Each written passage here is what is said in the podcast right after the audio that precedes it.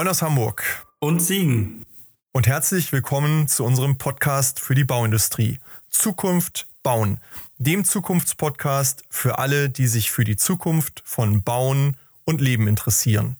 Wir sind Martin und Christian. Und wir werfen in diesem Podcast einen Blick auf die Zukunftsentwicklungen von Branche, Technologie und Lebenswelt. Es wird dabei um die Veränderung der Baubranche gehen und darum, was dies für uns und für die Unternehmen der Branche bedeutet. Heute haben Martin und ich Ben Barenhoff zu Gast, einen der Gründer von Deep Green Funding. Deep Green Funding bringt mit seinem 25-köpfigen Team europäische Fördermittel und nachhaltige, smarte Projekte zusammen. Etwa 300 Milliarden Euro suchen smarte, nachhaltige Projekte in Europa. Doch wie gelingt es, an diese Fördermittel heranzukommen, Projekte fördermittelgerecht auszugestalten und sich durch die Formalitäten hindurchzukämpfen? Er wird uns heute verraten, welche Möglichkeiten es gibt und wie smarte Projekte Geld finden können. Also aufgepasst und zugehört, denn wie Ben uns verrät, werden europaweit etwa nur 150 Milliarden an Fördermitteln abgerufen. Es stehen also weiterhin viele, viele Milliarden für entsprechende Projekte zur Verfügung. Ja, hallo Ben, schön, dass du heute bei uns bist. Deep Green Funding heute in unserer Runde. Hallo Martin. Moin, moin zusammen. Freut mich, dass ich hier sein kann. Hallo auch von meiner Seite, ich freue mich. Ben, erzähl uns doch mal Deep Green Funding. Wer seid ihr? Was macht ihr? Wie seid ihr auf die Idee gekommen? Äh, nimm unsere Hörerinnen und Hörer doch einfach mal mit in eure Unternehmung, in eure Gedankenwelt. Jo, sehr gern, sehr gern. Deep Green Funding. Ähm, also wir kümmern uns um Finanzierungskonzepte und Fördermittelbeschaffung für nachhaltige Großprojekte. Und äh, das bezieht sich vor allem auf die Baubranche, weil wir sind uns, glaube ich, alle einig, dass äh, da noch sehr viel zu tun ist, äh, wenn wir auf dem Weg zu einer klimaneutralen äh, Bundesrepublik sind, aber auch vielleicht Wirtschaftswelt. Ähm, da haben wir einen großen Ansatz gesehen. Und äh, unser Hintergrund, die Idee entstanden ist damals ähm, zum einen durch unsere Tätigkeit, also wir sind drei junge Gründer, drei junge Geschäftsführer, die vorher zusammengearbeitet haben ähm, bei einer Innovationsberatung und äh, da haben wir auch schon Fördermittelberatung gemacht und äh, sind mit dem Thema in Verbindung gekommen. Manche denken da vielleicht so ein bisschen an eine Zettelwirtschaft, äh, so, dass es ein bisschen langweilig ist, aber im Grunde haben wir gemerkt, das ist eine super spannende Tätigkeit, weil man in kürzester Zeit mit sehr vielen spannenden Themen am Stand der Technik in Verbindung kommt. Ähm, weil sonst würde es natürlich nicht gefördert werden. Ähm, hat mit vielen ähm, interessanten Persönlichkeiten zu tun und das wollten wir weitermachen und haben aber eben alle persönliche Beziehungen zur Baubranche und auch im Hintergrund teilweise technischer Natur sodass wir gesagt haben, okay, da gibt es einen Riesenbedarf, da können wir tun, was wir gerne machen. Ähm, da gehen wir jetzt rein und haben dann vor etwas mehr als einem Jahr das Unternehmen gegründet und ähm, durch auch gute Kontakte tatsächlich und vielleicht auch eine gute Idee zum richtigen Zeitpunkt einen kleinen Kickstart in die Branche hingelegt. Ja. Jetzt, wenn ich das mal so sagen darf, dann geht es da aber doch darüber hinaus, dass es quasi die Verbraucherzentrale, das, was, wenn der Privatmann sich eine PV aufs Dach machen will und dann geht er zur Verbraucherzentrale und fragt, hey, wo kann ich denn noch Fördermittel abgreifen? Und das jetzt, sage ich mal, für professionelle Investoren. Aber es geht, glaube ich, darüber hinaus, richtig?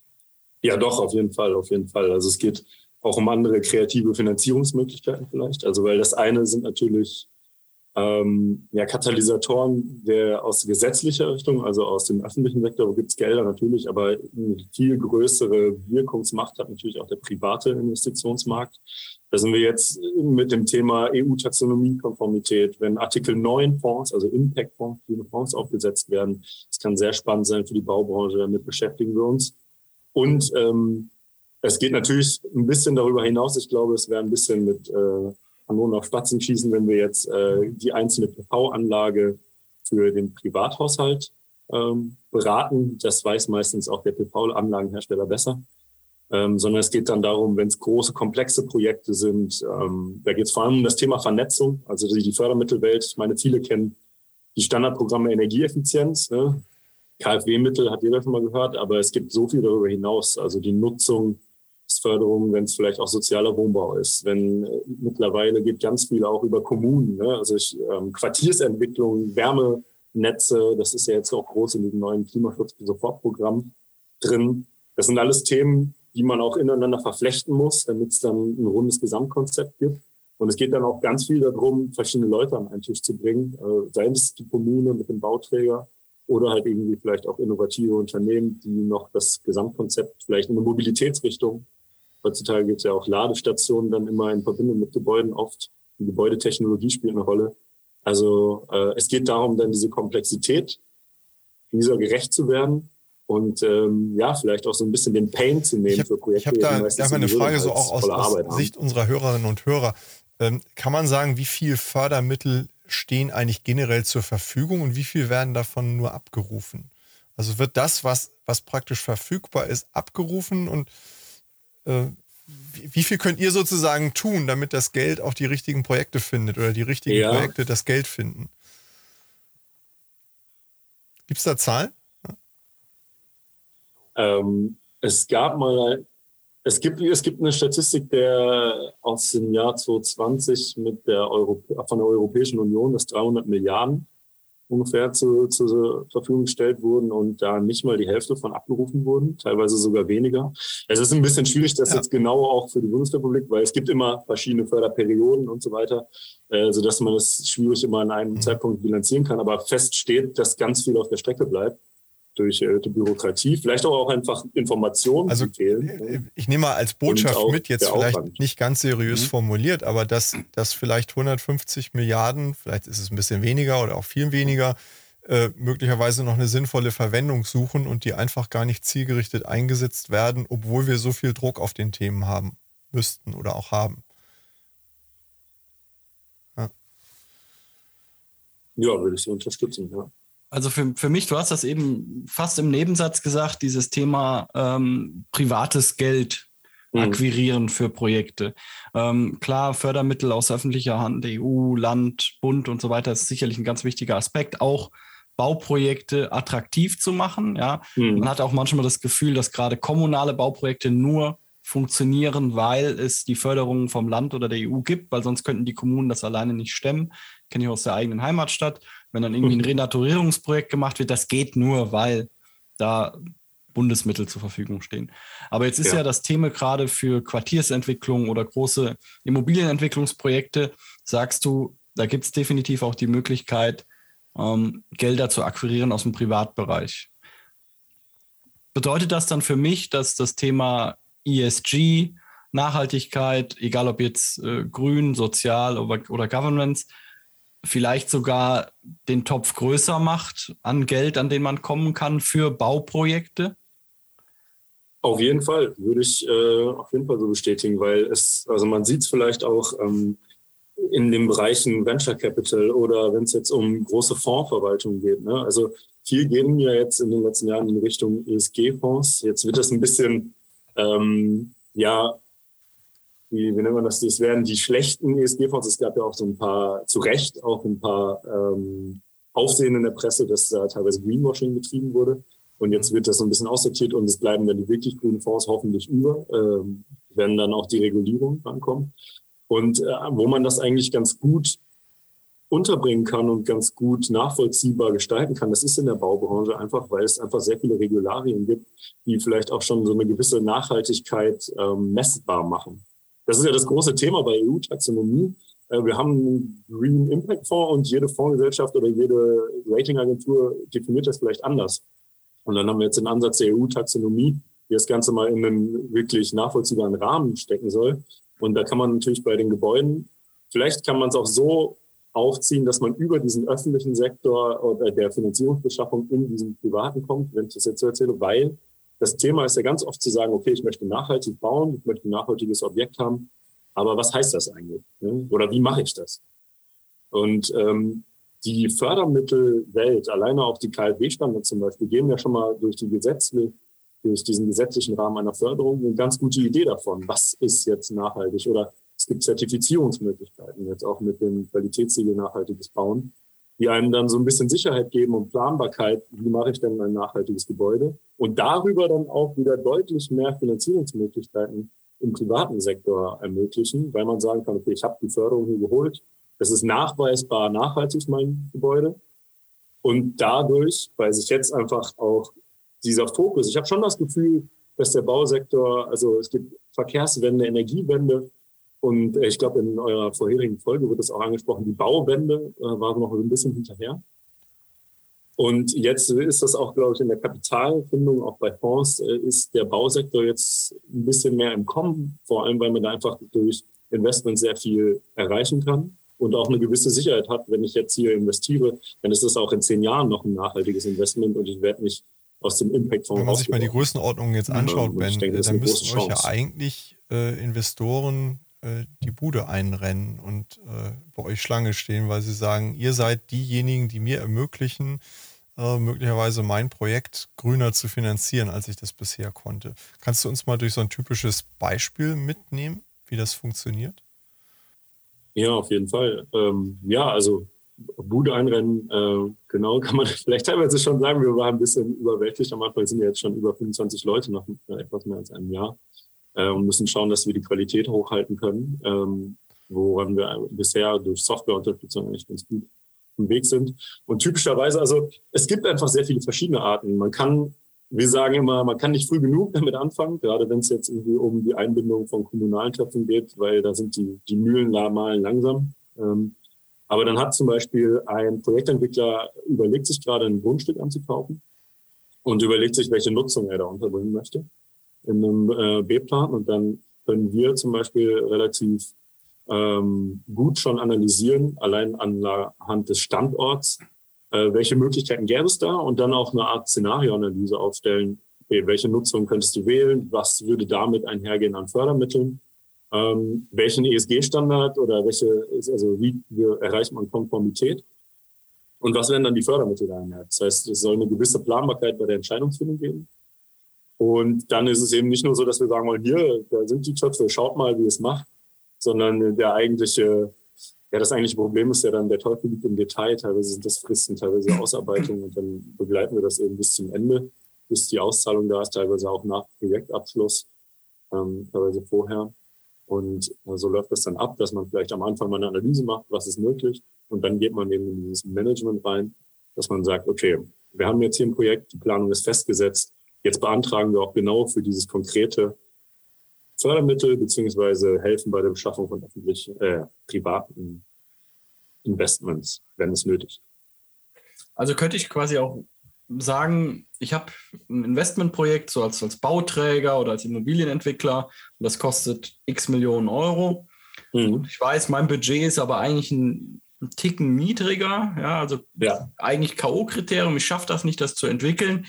Jetzt gebe ich erstmal quasi ein bisschen mehr Geld aus, um vielleicht nachhaltige Aspekte da einzubringen, ja, welche auch immer, mhm. gibt es ja ganz viele.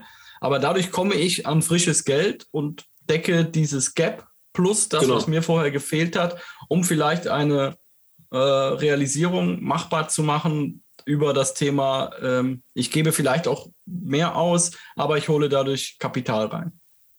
Ja, auf jeden Fall kann man so sagen. Und teilweise ist es sogar so, dass die bisherige Planung sogar schon Förderungen ermöglicht, ohne dass man jetzt ein, größeres Mehrinvestment tätigen muss. Mhm. Weil man manchmal ist es auch eine Sache der Strukturierung, wie man die Projekte einteilt, wie man die Maßnahmen einteilt. Also oft ist es auch organisatorische Natur, wo man noch was rausholen kann.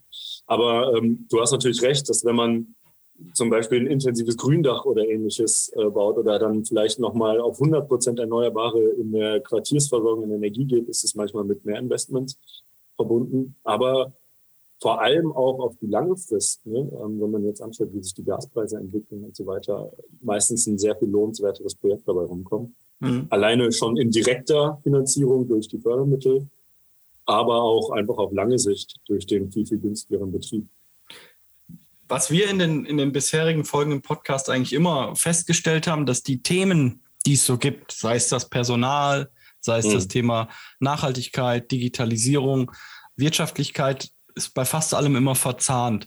Wenn man jetzt ja. dieses Thema der Finanzierung durch Nachhaltigkeitsaspekte angeht, inwieweit merkt ihr denn, dass dann zum Beispiel Themen der Digitalisierung oder ähm, des Personals mit da reinspielen? Kannst du da vielleicht auch Beispiele für nennen?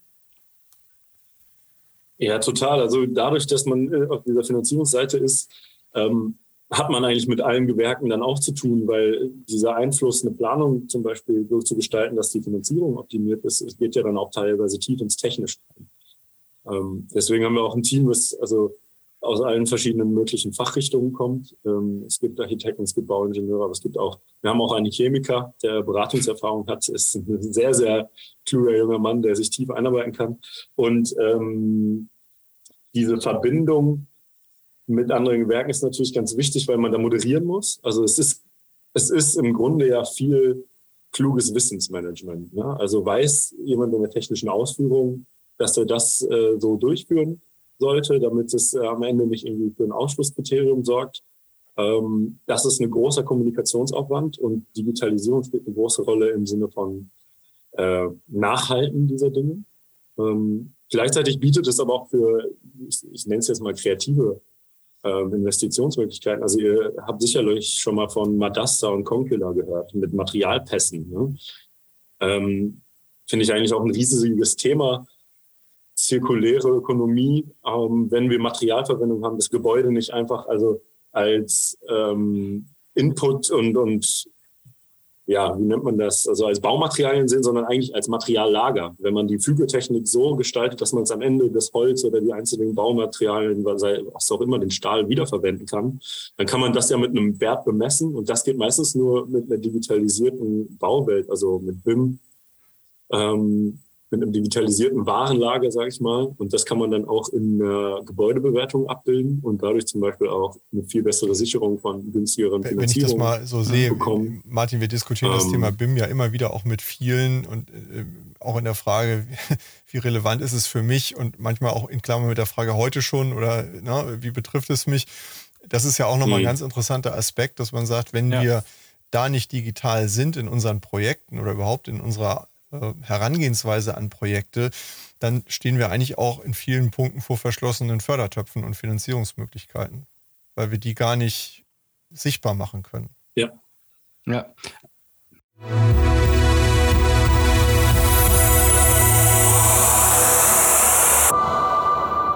An dieser Stelle ein kurzer Hinweis in eigener Sache für diejenigen unter unseren Zuhörern, die sich gerade in ihrem eigenen Unternehmen mit relevanten Zukunftsfragen befassen und die deren Ausgestaltung und die Umsetzung von Lösungen beschleunigt und ergebnisorientiert für den Erfolg vorantreiben wollen. Sprechen Sie gern Martin Ferger für Themen zu Lean, BIM, Digitalisierung und Prozessoptimierung über www.ferger-consulting.de und mich, Christian Haag, zu strategischer Transformation, Strategie, Führung und Sparring für Top-Entscheider über www.christianhaag.de an. Im Rahmen dieses Podcasts, aber auch darüber hinaus, tragen wir gern als Speaker in Präsenz oder online zur Inspiration Ihres Publikums im Rahmen Ihrer Veranstaltungen bei.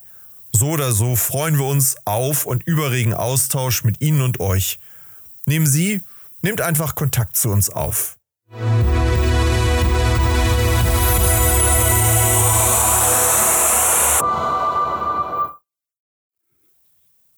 Wenn man, wenn man das hört, BIM und Gebäudebetrieb, dann wird oft aktuell noch so ein bisschen kurz gesprochen, gesprungen gesagt, ja, dann weiß der Hausmeister, wann er welche Glühbirne wechseln muss. Mhm. Das stimmt auch, aber es geht Ganz. eigentlich viel eher auch darum, über sein Gebäude eine sehr, sehr gute Dokumentation zu haben, um entweder für solche Themen, wie Ben gerade gesagt hat, oder wenn man später vielleicht mal in eine Abriss- oder Umnutzungsphase kommen muss, ja, dass ja. man, wer weiß, wie in zehn Jahren da die Gesetzgebung aussieht, wenn ich mein Gebäude abreißen will, was ich alles da dokumentieren muss, bevor ich den ersten, äh, die erste Keule schwingen darf. Ähm, und wenn ich natürlich einen digitalen Zwilling in irgendeiner Form habe, dann kann ich das, ich vereinfache es mal auf Knopfdruck, ganz so leicht ist es dann doch nicht, aber ähm, ja. dann weiß ich relativ schnell viel über mein Gebäude und muss im Prinzip nicht in ein Gebäude, was ja irgendwann mal gebaut wurde nach Plänen, doch wieder Gutachter reinschicken, die überall Proben ziehen und was weiß ich was tun, nur um das zu wissen, was eh eigentlich schon mal jemand gewusst hat, nämlich der, der das Gebäude gebaut hat. Ja, richtig, was dann teilweise nie wieder zugänglich ist. Genau wie du gesagt hast, auch Christian, das Thema Sichtbarkeit, Transparenz. Ähm, das bringt es einem, wenn man nachhaltig baut und wenn man es später niemandem zeigen kann. Ne? Also dann kann man es nicht in Förderanträge ummünzen, dann kann man aber auch, und das ist eigentlich das größte Thema auch der EU-Taxonomie, und ESG, es geht eigentlich ja ganz viel um Berichterstattung. Ne? Also wie berichte ich darüber, was ich tue und wie kann ich es berichten, wenn ich es nicht transparent vorliegen habe?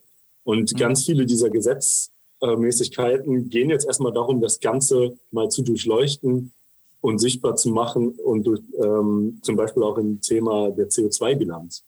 Nur wenn ich weiß, was ich eigentlich verbaut habe, welche Bauteile ich habe und mein Energiekonzept aggregiert digital abgeliefert habe, kann ich sehr schnell eine CO2-Bilanz des Gebäudes oder des Bauprozesses. Ja, nee, also ich, das, das zeigt ja für mich auch nochmal, dass ihr ja nicht nur das Wissen in der Sache haben müsst oder habt, sondern dass, dass der große Wert eigentlich darin liegt, in dieser partnerschaftlichen Hand in Hand äh, Durchschreitung eigentlich so eines Projektes. Ja? Also dass, dass, dass man guckt, wie kriegen wir sozusagen diese Brücke gebaut zwischen dem, mhm. dem Fördergeld, das da wartet, das aber halt bestimmte Kriterien mitbringt, die ich kennen muss.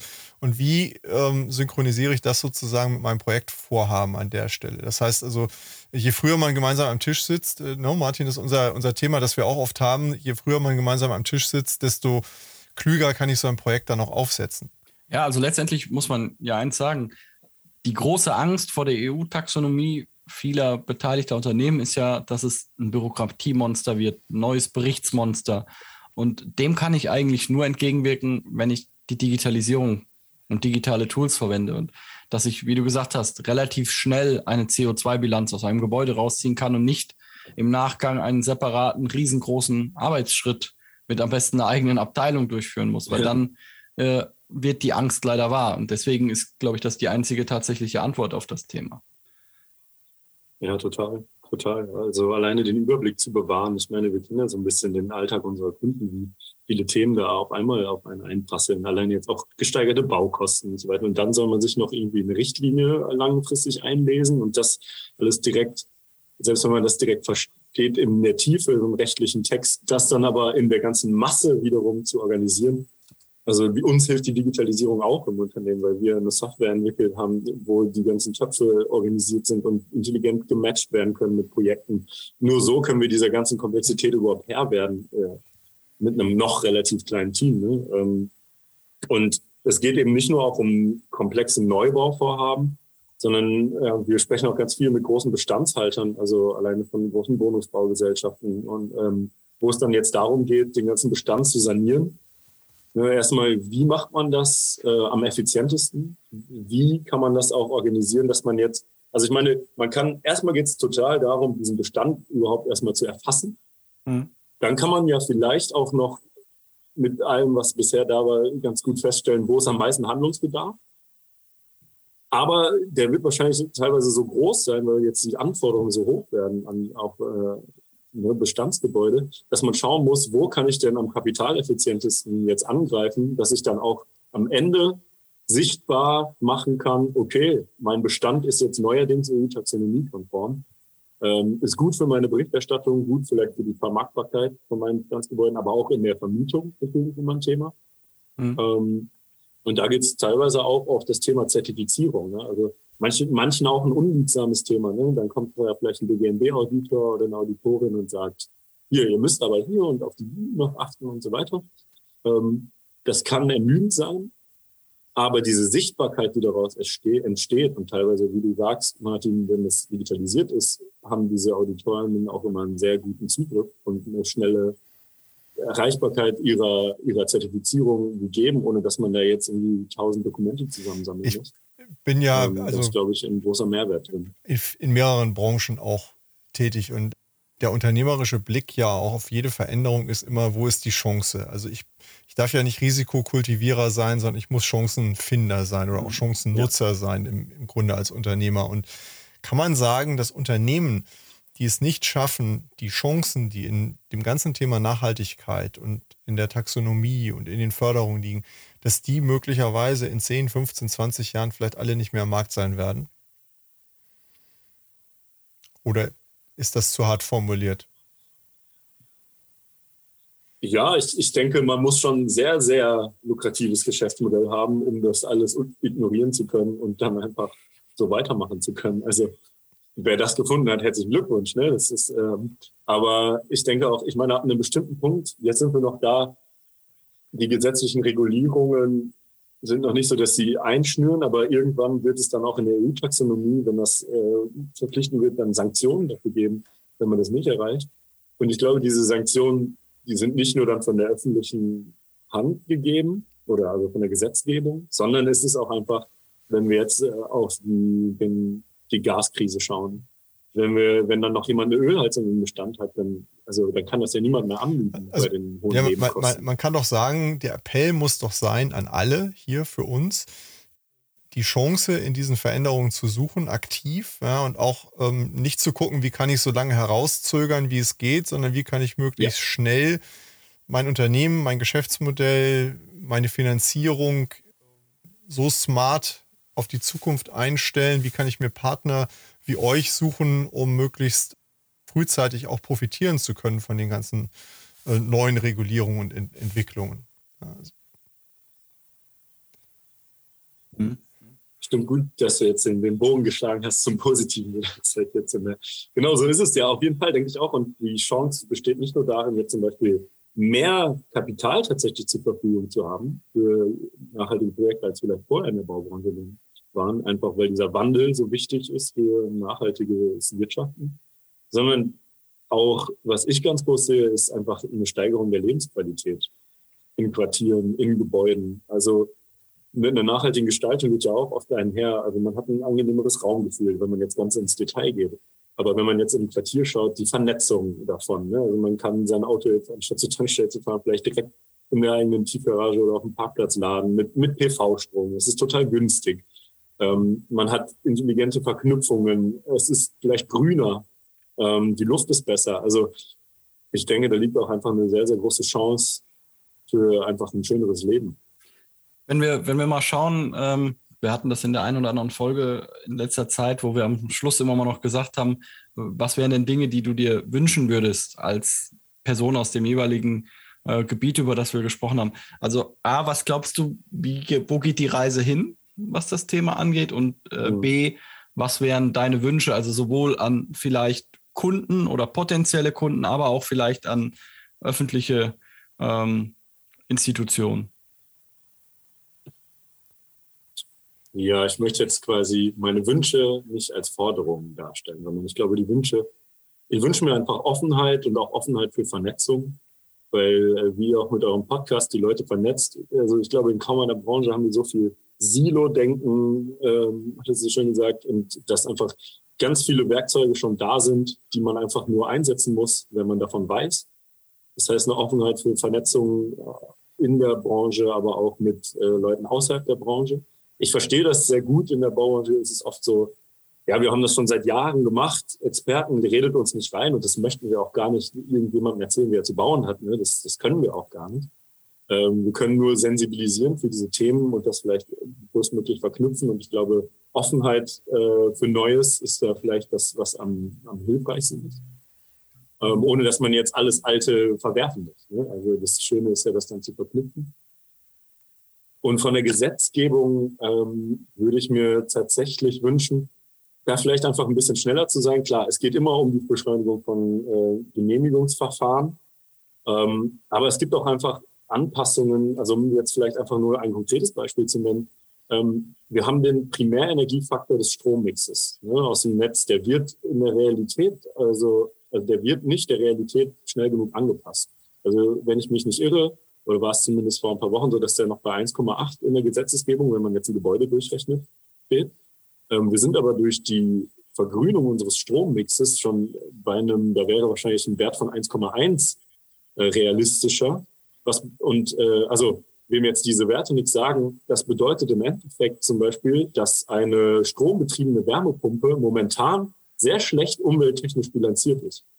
Und in der Zukunft ist mit einem erneuerbaren Stromnetz eine stromgetriebene Wärmepumpe ein sehr gutes Mittel für die Wärmeerzeugung mhm. zum Beispiel.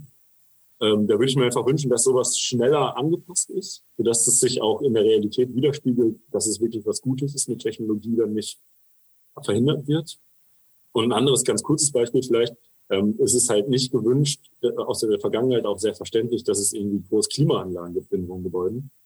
Das bezieht sich aber momentan auch teilweise noch auf PV-betriebene Wärmepumpen. Also wenn man jetzt, ich meine, jetzt kommt wieder äh, eine Wärmephase, eine PV-betriebene Wärmepumpe auf dem Dach hat, die kann halt auch kühlen, ist aber nicht gewünscht ähm, aus der Vergangenheit, dass man halt eine, eine fette strombetriebene Klimaanlage im Haus hat.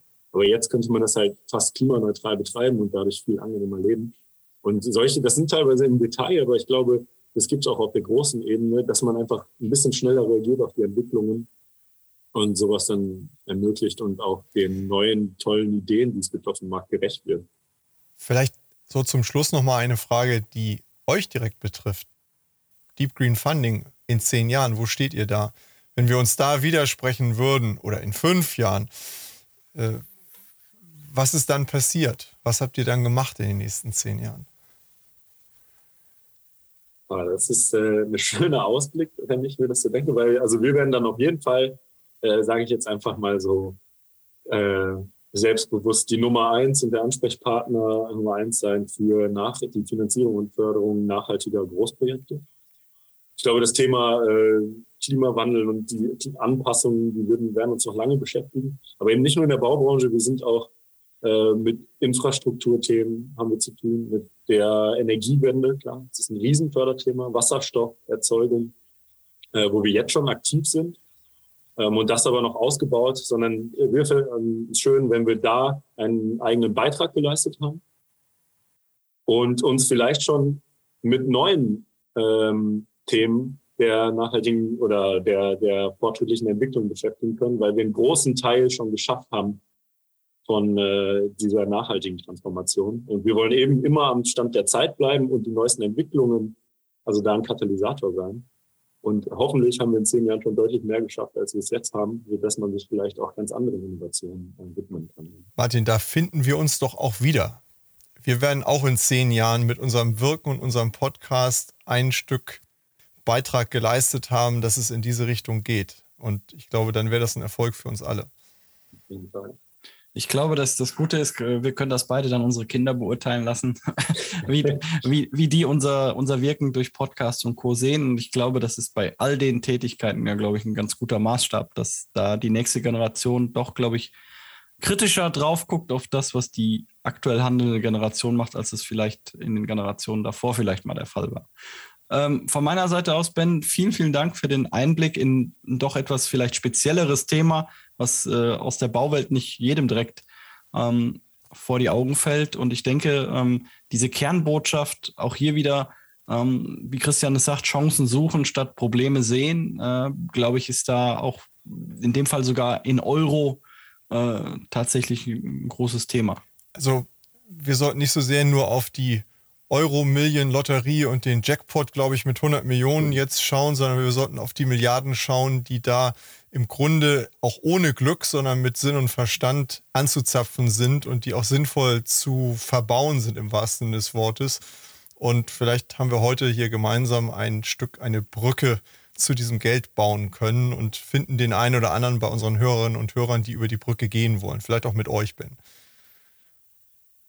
Ja, das wäre schön. Also erstmal auch vielen, vielen herzlichen Dank an euch für die Möglichkeit. Danke und viele Grüße an deine Mitstreiter. Richtig aus. Richtig Danke. Aus. Alles Gute, Ciao. viel Erfolg. Ciao. Ebenso. Ciao. Vielen Dank an Sie und euch fürs Zuhören bei Zukunft bauen, dem Zukunftspodcast für die Bauindustrie. Wenn euch der Podcast gefällt, würden wir uns über eine Bewertung freuen und natürlich darüber, wenn ihr den Podcast bei einem Podcast-Provider eures Vertrauens abonniert. Wir freuen uns auf ein Wiederhören. Bis bald.